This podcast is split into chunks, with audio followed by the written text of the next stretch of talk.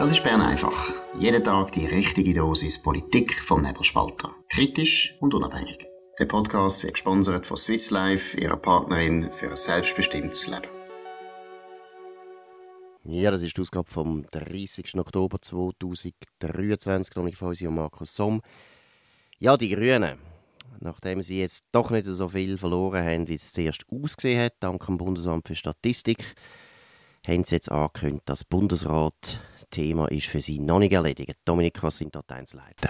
Ja, Sie haben am Samstag verkündet, äh, nach einer zweitägigen Fraktionssitzung, dass Sie antreten und die FDP ähm, um einen Bundesratssitz beerben, sozusagen. Und das will sie eben äh, eine 10%-Partei ist, was um 0,2% nicht stimmt, aber ähm, Rechnen ist ja noch nie grüne Stärke gewesen. Es ist einigermaßen überraschend gekommen, Interessant ist vor allem, sie treten da, sie wissen aber nicht mit wem. Und bis jetzt hat es nur eine Absage gegeben. Also der Balthasar Glättli hat sofort gesagt, er stehe nicht zur Verfügung und auch andere. Ähm, ich frage mich noch, äh, ob das nicht zu einem grossen Fiasko wird. Ja, Dominik, was ist los? Was ist passiert? Wir haben ja selber Tallinn Rede auf Bern einfach Spezial am Sonntag gehabt und erlebt. Ich meine, dort hat man jetzt nicht das Gefühl gehabt, es sei noch ein Thema. Und auch beim Balthasar Glättli überhaupt nicht. Ist das jetzt reine pure Verzweiflung oder was ist los? Ich glaube, es ist eine Konzession an die Leute im Inneren von der Grünen Partei, die sagen, hey, ihr müsst antreten. Ich glaube, die, weißt, die Bewegung ist auch sehr ähm, moralisch äh, durchdrängt und moralisch äh, Überlegenheitsgefühl ist sehr groß, insbesondere gegenüber der FDP, aber eigentlich gegenüber allen. Ähm, und darum hat man jetzt plötzlich das Gefühl, man muss antreten. Es muss aber eine lange äh, Sitzung gegeben haben. Ich habe gehört, dass so ein bisschen der Realo-Flügel wirklich keine Lust hatte. Und der Witz ist ja, warum findet es jetzt keiner, der antritt? Das ist klar, weil ähm, eigentlich klar ist, dass man niemand, niemand wird wählen und dass, man, dass es eine reine äh, Kandidatur ist, um jemanden zu verheizen. Also es ist in dem Sinn Selbstmord oder besser gesagt einfach, man gibt ein Signal, wir sind auch noch da, aber eigentlich hoffnungslos. Ein bisschen weniger hoffnungslos sieht es natürlich bei der SP aus, weil die SP selber äh, ist klar, der Sitz ist unbestritten. Was sind da die neuesten Einzelheiten? Jetzt ist ja die Kandidatur äh, sind geschlossen. Wie ist jetzt die Ausgangslage? Ja, ähm, jetzt, eben, wie du gesagt hast, äh, ist an sich vorgesehen, dass niemand mehr eine Kandidatur einreicht. Es sind also sechs Kandidaten: Evi Alemann, Matthias Ebischer, Daniel Josic, Roger Nordmann, Beat Jans und Jon Pult. Ähm, und ich muss wirklich sagen, angesichts der Tatsache, dass Evi Alemann die einzige Frau ist, wird sie es aufs Ticket schaffen man kann die nicht übergehen, oder? Die SP kann das sicher nicht machen. Und dann hat sie wirklich in der Bundesversammlung gute Chancen, meiner Ansicht nach, weil ähm, sie tut sich jetzt schon, oder sie muss jetzt nicht den sogenannten Slalom machen, sie muss sich nicht besonders links ähm, gebärden, weil sie eine Frau ist, kommt sie aufs Ticket und darum kann sie dann möglicherweise Punkte in der Bundesversammlung bei den Bürgerlichen. Und ich sehe dann auf dem zweiten Platz die drei Männer, Roger Nordmann, Jon Pult, Beat Jans, ex aequo im Moment. Äh, sie haben alle ihre Vor- und Nachteile. Der Roger Nordmann sicher ein starker sozialdemokratischer Bundesrat, das weiß man in der Partei. Mit dem kann man auch zusammenarbeiten. Das ist sicher auch der Wunschkandidat von vielen, die wollen, neben der Elisabeth Bohm-Schneider einen starken Bundesrat haben. Der Jon Pult ist wahrscheinlich ähm, der Kandidat von der JUSO. Der, der JUSO-Flügel ist nochmal gestärkt worden nach der Wahl. Ähm, äh, und aber in der, in der, im Rennen, sagen wir gegen Devi Alemann, in der Bundesversammlung wird es schwer haben, weil man will sicher nicht nochmal so einen charismatischen, aber ja, nicht so wahnsinnig inhaltlichen, sattelfesten Doppelgänger von Alain Berset. Und beim Beat Jans muss ich sagen, der ist einfach ein bisschen weit weg, aber seine Chancen sind selbstverständlich intakt. Gut, aber es ist schon grotesk, oder? Ich meine, Devi Allemann äh, vor einem Jahr ist ja eigentlich das eine eher chancenlose Kandidatur gewesen. Und jetzt muss man sagen, vor allem wenn man an die Bürgerlichen denkt, Evi Allemann wird nachher auch gewählt. Also die Chancen sind enorm groß, weil Evi Allemann ja selber nicht einmal ein Geheimnis daraus macht. Sie sagt sogar extra, ja, ich bin eher rechts und äh, ich tue eher rechts politisieren. Ist eigentlich ein ganz, bis jetzt, also ganz ein erstaunliches äh, Ergebnis. Von dem her bin ich noch nicht ganz sicher, aber du siehst es anders. Könnte die SP nicht einfach gleich sagen, komm, vergessen den, den Frauenanspruch, jetzt müssen, wir, jetzt müssen wir doch irgendwie realpolitischer sein.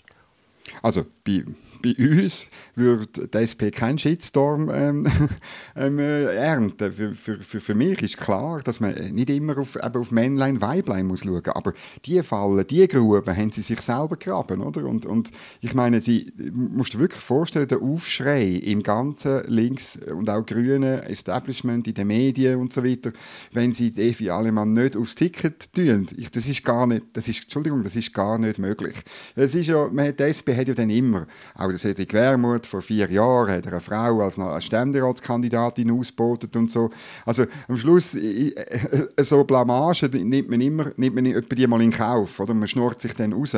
Aber da sehe ich echt nicht, wie man sich dann könnte ausreden Gut, also wir sind gespannt. Unser alter Typ Roger Nordmann ist immer noch aufrecht. Wobei ich zugebe, nachdem ich mit ein paar bürgerlichen Parlamentariern geredet habe, ist, glaube ich, das Argument gegen den Welschen ist schon ziemlich stark. Vor allem, weil natürlich die Westschweiz sowieso, wenn wir jetzt die Westschweiz eben auch noch erweitern um den Kanton Bern und das Wallis, also meine, alles, was westlich von der Reuss ist, ist völlig übervertreten. Karin Keller-Sutter, die einzige, die noch östlich von der Reuss daheim ist. Ja, ich habe das Gefühl, die Stimmung gegen Welsch ist auch sehr stark. Aber weißt, die Alternative wäre ja eben ein, ein ziemlicher Juso-Ideolog, Charismatiker, extrem jung äh, als Bundesrat. Ich, ich, ich, muss einfach dann sagen, dann arbeite ich lieber mit dem Roger Nordmann zusammen, wenn ich bürgerlich wäre. Absolut, also ich natürlich sowieso auch und er ist ja aus Salzach. Man muss ihn vielleicht jetzt einfach genau. ein bisschen, ein und das immer wieder betonen, er ist eigentlich ein Zürcher, der es komischerweise ins Welschland verschlagen hat. Gut. Könnte ja auch in der FDP sein, oder? Absolut, genau. Nein, nein, das ist jetzt übertrieben, aber die FDP ist das richtige Stichwort. Es gibt wieder ein unglaubliches Affentheater im Kanton Zürich und im Kanton Aargau. Aus meiner Sicht absolut angetrieben von den Medien dass die Unterstützung im zweiten Wahlgang von Ständeratskandidaten von der SVP in Frage gestellt ist bei den Freisinnigen. Was sind da die neuesten Erkenntnisse, Dominik?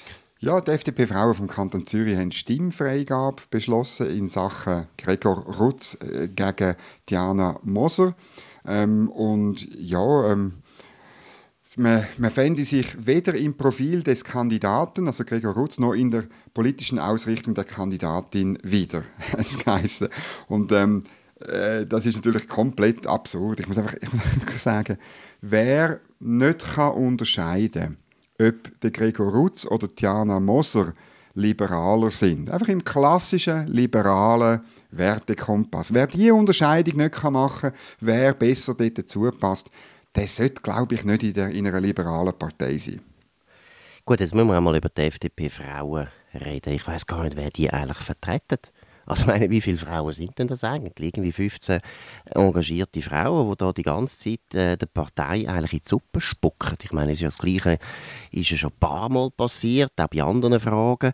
Da hat man langsam das Gefühl, die FDP-Frauen, das ist eine der wichtigsten Gruppen überhaupt in dieser Partei. Ich meine, wir könnten ja auch eine Bern-Einfach-Gruppe von Freisinnigen äh, gründen. Da sind auch 15 Leute und die könnten dann auch die ganze Zeit Parolen geben. Also ich meine, Unterm Strich, du hast es gesagt, ist das parteischädigendes Verhalten, weil letztlich ist völlig klar, und wenn das, wer das nicht merkt und nicht checkt, wenn der Sitz an Diana Moser geht und vielleicht sogar der Sitz auch von Benjamin Gietzendanner, der eine gute Chance hat im Aargau, ein Mitte-Sitz wird, dann wird immer mehr die Wahrscheinlichkeit größer, dass die FDP bei der nächsten Vakanz ihren Sitz verliert. Das ist ganz banal. Also wenn man nachher ein SVP-Ständerat weniger hat und gleichzeitig Diana Moser im Kanton Zürich einem vertritt und im Aargau hat man eine Mittepolitikerin. Das sind schon wieder mal zwei Sitze, wo dem vielleicht genau fehlen, wenn es darum geht, einen zweiten Sitz für die Freisinnigen zu retten. Und zurzeit wäre der eigentlich nicht gefördert, wenn man einfach mal den arithmetischen Wähleranteil anschaut. Zweitens bin ich überzeugt, dass äh, bei der Mitte eigentlich das Ende der Fahnenstange erreicht ist. Ich glaube nicht, dass sie in vier Jahren nochmal zulegen. Glaube ich nicht, aber das ist noch lang, lang, lang, lange Zeit. Also die FDP-Frauen sind nicht ganz bachen. Also muss man ganz einfach, einfach ganz klar aus freisinnigen Interesse ist es schon nicht ganz bachen. Gut, da muss man natürlich Namen nennen. Oder Co-Präsidentin der FDP-Frauen in Zürich ist die frisch gewählte Nationalrätin Bettina Balmer. Markus, und du bist in ihrem Unterstützungskomitee gewesen. Ich meine, ja, das ist einfach... Muss er anrufen, das geht gar nicht. Nein, ich meine, unglaublich. Es ist wirklich unglaublich, das ist parteischädigendes Verhalten, aber das ist äh, letztlich eine Kultur in der FDP vom Kanton Zürich. Ähm, bei den Männern gibt es ja auch so Kandidaten, für, wo, wo, wo, wo da in die Richtung gehen und eben den Kompass verloren haben, nicht nur Bettina Balmer. Und ähm, es, die, die Partei ist in Zürich wirklich von einer absoluten Zerreissprobe und das auf einem Niveau, wo sie eigentlich gar nicht mehr relevant ist. Ja gut, also eben im Aargau ist es dann auch so, dass eben, da haben wir schon besprochen, Christine Egersegi, die sich jetzt 8000 Jahre eigentlich nie mehr geäussert hat, plötzlich wieder ausgraben wird von irgendeinem Trotteljournalist und dann sich auch wieder äußert gegen die Partei. Und noch eines, eben, es ist ganz klar, das muss man allen Freisinnigen sagen, der zweite Wahlgang wird am Schluss darüber entscheiden, ob der zweite Sitz von der FDP vier Jahre lang noch kann verteidigt werden oder nicht. Und wenn man will, dass man den Sitz verliert, und das hätte für den Freisinn unglaubliche Konsequenzen, unterstützen. Wenn man das will, dann soll man FDP-Frauen unterstützen. Das ist die beste Partei zur Zerstörung von der FDP. Also ich weiß gar nicht, warum die FDP-Frauen sich nicht einfach FDP-Ruin nennen oder FDP-Zerstörungspartei. Sie sind ein meiner Meinung nach genauso selbstmörderisch unterwegs und eben auch so moralistisch unterwegs wie die bei den Grünen, die jetzt sagen, jetzt müssen wir ums Verrecken antreten und uns blamieren lassen und fertig machen lassen im Parlament, weil das kommt ja schaurig gut an beim eigenen Wähler, wenn man einfach ins Parlament marschiert, die Hosen runterlässt und sagt, schaut mal, wir sind so super. Also es ist wirklich, ich muss sagen, das sind Leute, die von Politik keine Ahnung haben und die sollten aufhören, Politik machen, weil das führt das Land in Ruin.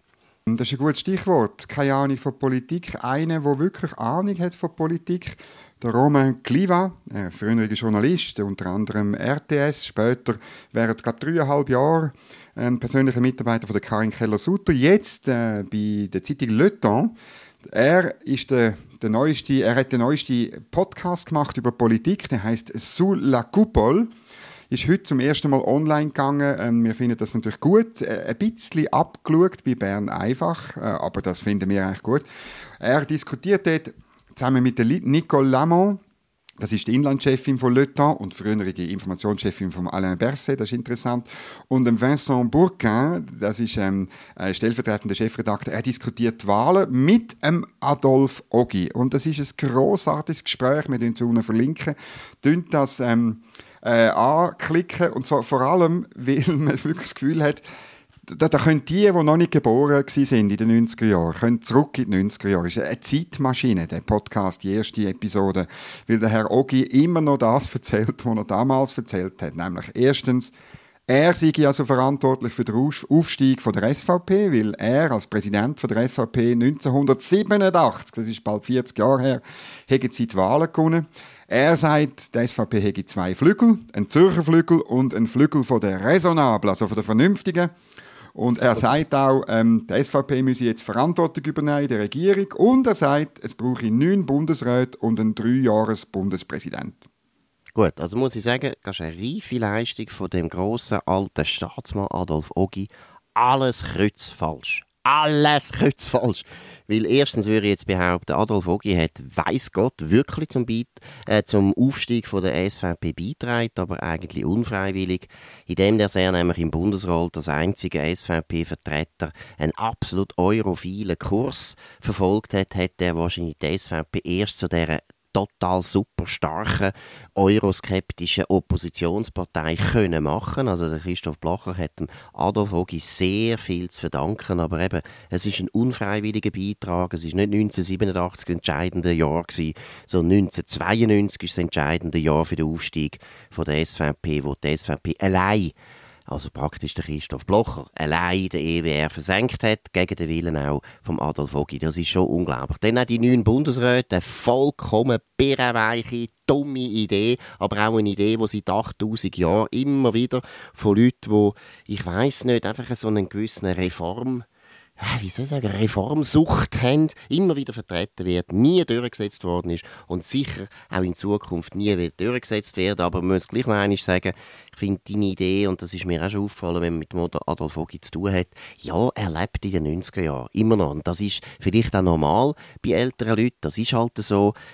Nichts gegen den Adolf Ogi ist immer noch ein, vor allem, finde ich, menschlich, ein, ein sehr interessanter, anregender Mensch, aber in der Politik ist er völlig auf dem Holzweg. Ja gut, ist, äh, der Roman Kliva fragt dann zurück, ähm, ja, ähm, was wäre denn besser gelaufen in der letzten Legislatur, wenn man neun Bundesräte gehabt weil der Adolf Ogi gerade vorher ein Lob auf den Bundesrat gemacht hat. Der Bundesrat hat die Krise alle sehr gut gemanagt. Und dann ist interessant, und da kann er natürlich nicht sagen, was besser gewesen wäre mit neun. Und das ist ja genau das Problem von dem Vorschlag. Es wissen alle, man hat dann zwar zwei mehr und man hat zwei äh, Generalsekretariat mehr, man hat zwei Informationsabteilungen mehr, wahrscheinlich zwei Instagram- und Twitter-Account und Facebook-Seiten und weiß nicht was, aber was besser ging nicht. Und noch ganz eine kurze, eine ganz kurze ähm, Anekdote ist noch lustig weil äh, der Adolf Ogi sagt, ja, das Schlimme sind die Indiskretionen, die es äh, gegeben hat gegen das Kollegialitätsprinzip. Und dann tut ausgerechnet Nico Lamo, eben wie ich gesagt habe, Informationschefin von Alain Berset, sagt, oder wie, wie das schon schlimm ist, oder die, die SVP-Bundesräte, die Probleme haben mit dem Kollegialitätsprinzip. Oder? Genau, das ist wirklich herzig, aber man muss das vielleicht noch schnell betonen, damit alle das noch einmal ganz klar gehört haben. Niemand hat so viele Indiskretionen zu, verbr zu verbrochen wahrscheinlich wie der Alain Berset. Es ist einzigartig, was der gemacht hat. Er hat eine Standleitung aufgebaut.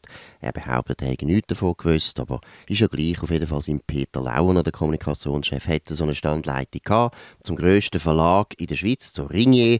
Und dort sind ständig Informationen rausgegangen aus dem Bundesrat, die nicht hätten sollen an eine Redaktion kommen.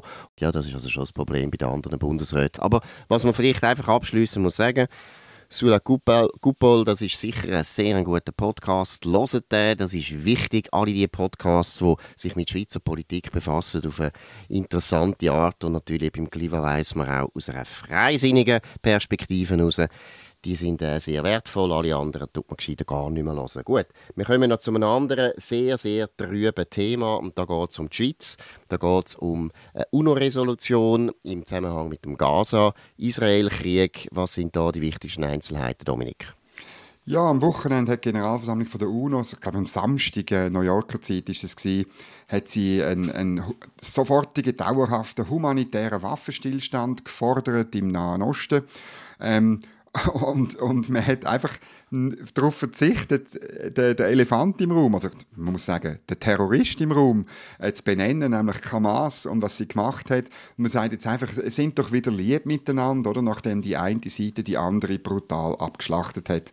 Und ähm, und die, die eine Seite überhaupt keine Rücksicht nimmt auf Zivilisten, was eigentlich ähm, letztlich äh, Kriegsvölkerrecht ist, und die andere Seite natürlich äh, auch äh, zurückschlägt, oder? weil sie muss die, die Infrastruktur von den Terroristen von der Hamas angreifen und, und probieren, das Problem zu lösen. Und Israel tut alles, zum Zivilisten zu schützen, tut sie informieren, geht Richtung Süden, äh, flüchten in die und die Zone, dort und dort greifen wir an. Sie machen das also sogar auf eine Form, wo ihre eigene Operation schädigt und trotzdem ähm, hat UNO nicht können benennen, wer da wirklich Ross und wer Reiter ist. Genau, und da müssen wir jetzt einfach wirklich über den Ignazio Gassis reden, unseren Außenminister, der letztlich für das verantwortlich ist, was unsere Delegation in New York bei der UNO überhaupt so stimmt. Und da muss man einfach sagen, es ist eine Schande. Es ist eine Schande, dass die Schweiz so einer Resolution zustimmt, die gesponsert worden ist von so absolut beeindruckenden Demokratien wie Russland, Iran, äh, Saudi-Arabien, Nordkorea, dass wir auf der Seite sind von der Diktaturen gegen die einzige Demokratie im äh, Nahen Osten. Das ist eine Schande. Das ist unglaublich, dass die Schweiz sich das äh, geleistet hat. Das Zweite, du hast gesagt, Hamas wird wirklich mit keinem Wort erwähnt. Die Delegation von Kanada hat einen Vorstoß gemacht und gesagt, wir wollen, dass Hamas benannt wird. Ist abgelehnt worden und trotzdem hat die Schweiz nochmal eins zugestimmt. Das ist eine Zumutung. Und wer ist ganz verantwortlich? Verantwortlich für das. Pascal Beriswil, eine von einer eine ganz linke Staatssekretärin, die wir hatten. Jetzt ist sie Botschafterin zum Trost. Wie sie versagt hat als Staatssekretärin, ist sie nachher auf New York geschickt worden, ist ein schöner Posten. Fast alle Diplomaten leben sehr gern in New York. Broadway, interessantes Programm, gute Museen, gutes Essen. Das ist ein schöner Posten. Und die Pascal Beriswil, Entschuldigung, Ignazio Cassis, sie haben die offensichtlich nicht im Griff. Und ich, ich finde, gerade beim Gassis ist es wirklich tragisch, weil er hat immer eine gute Haltung gehabt, was Israel betrifft, hat sich sehr eingesetzt immer wieder und hat auch endlich angefangen aufräumen, was das, den Missstand betroffen hat, dass wir äh, NGOs, die eindeutig antisemitisch sind, dass die Schweiz die mit unseren Steuergeldern unterstützt hat. Das hat der Ignazio Cassis verbessert, er hat Gelder mhm. gestrichen, das hat er alles gut gemacht. Aber was jetzt da passiert ist in New York, und ich nehme an, er hat nicht richtig geschaut, oder sein Generalsekretär hat nicht geschaut, ist ein Skandal erster, allererster Güte. Ja, aber es zeigt einfach, die Schweiz sollte als Land nicht im Sicherheitsrat sein. Oder? Und schon gar nicht, wenn du Diplomatinnen hast wie Pascal Beriswil, wo dort ihr Gutmenschensüppli kocht. Oder es ist ja interessant, der, der Terrorangriff der Hamas, der führt zur kompletten ähm, Entzauberung von dem links-grün woken Gutmenschentum, was es leider im Meta viel zu viel gibt. Oder man merkt jetzt genau, es, ist, es sind eben, jetzt sind die Gutmenschen plötzlich im gleichen Lager wie Terroristen wie, wie, wie Nordkorea, wie Russland und so weiter. Das ist richtig, es ist richtig grusig. Vielleicht noch eine kleine Anmerkung. Es hat eine Palästinenser-Demo in, in Bern am Wochenende. Auftreten ist der Gary Müller. Er hat gesagt, Hamas sei überhaupt keine Terrororganisation und die gefährlichste Szene hat es gegeben, wo ein Passant einfach eine reingerufen hat, Free, Free Palestine from Hamas, oder? Weil das, das wäre das wär ja die Lösung. Für die Zivilisten in, im Gazastreifen wäre das die friedliche Lösung, wenn die Hamas würde abfahren Dann könnten die nämlich sich um ihr Leben kümmern, sie könnten auf Israel arbeiten, Geld verdienen und ihr Land. Sie könnten, es könnte Singapur am Osten vom Mittelmeer geben. Aber das kannst du nicht, wenn die, wenn du unterdrückt wirst von Leuten, die nur ein Ziel haben, möglichst viele Juden auslöschen. Genau, und dann muss man wirklich noch an unsere Parlamentarier die Forderung stellen, schauen, dass da etwas passiert, schauen, dass die Pascal Beriswil entfernt werden, machen eine Petition oder eine Motion oder ich weiß nicht, wie man da gegen das vorgehen kann, das ist ein personalpolitischer Entscheid, der Ignazio Gassis, nachdem er im Dezember hoffentlich wiedergewählt wird, unbedingt muss vollziehen. Das ist eine Zumutung. Ich sage es noch einmal. Letztlich, meine, wenn man schaut, wie du noch in den letzten Jahrzehnten Israel behandelt hat, das ist so einseitig, dass man muss sagen, das ist eigentlich Antisemitismus, was da läuft. Und dass die Schweiz so etwas unterstützt, es ist zum Kotzen. Entschuldigung, es ist zum Kotzen. Gut, das war Bern einfach gewesen an dem 30. Oktober 2023. Dominik Feusi und Markus Somm. Ihr könnt uns abonnieren auf nebelspalter.ch, Spotify und Apple, äh, Apple Podcast. Tönt uns empfehlen, tönt uns loben oder auch kritisieren, tönt vor allem von uns reden. Tönt uns auch hoch bewerten, das würde uns noch mehr freuen. In dem Sinn hören wir uns wieder morgen zur gleichen Zeit auf dem gleichen Kanal. Bis dann wünschen wir eine gute Zeit. Das war Bern einfach, gesponsert von Swiss Life, ihrer Partnerin für ein selbstbestimmtes Leben.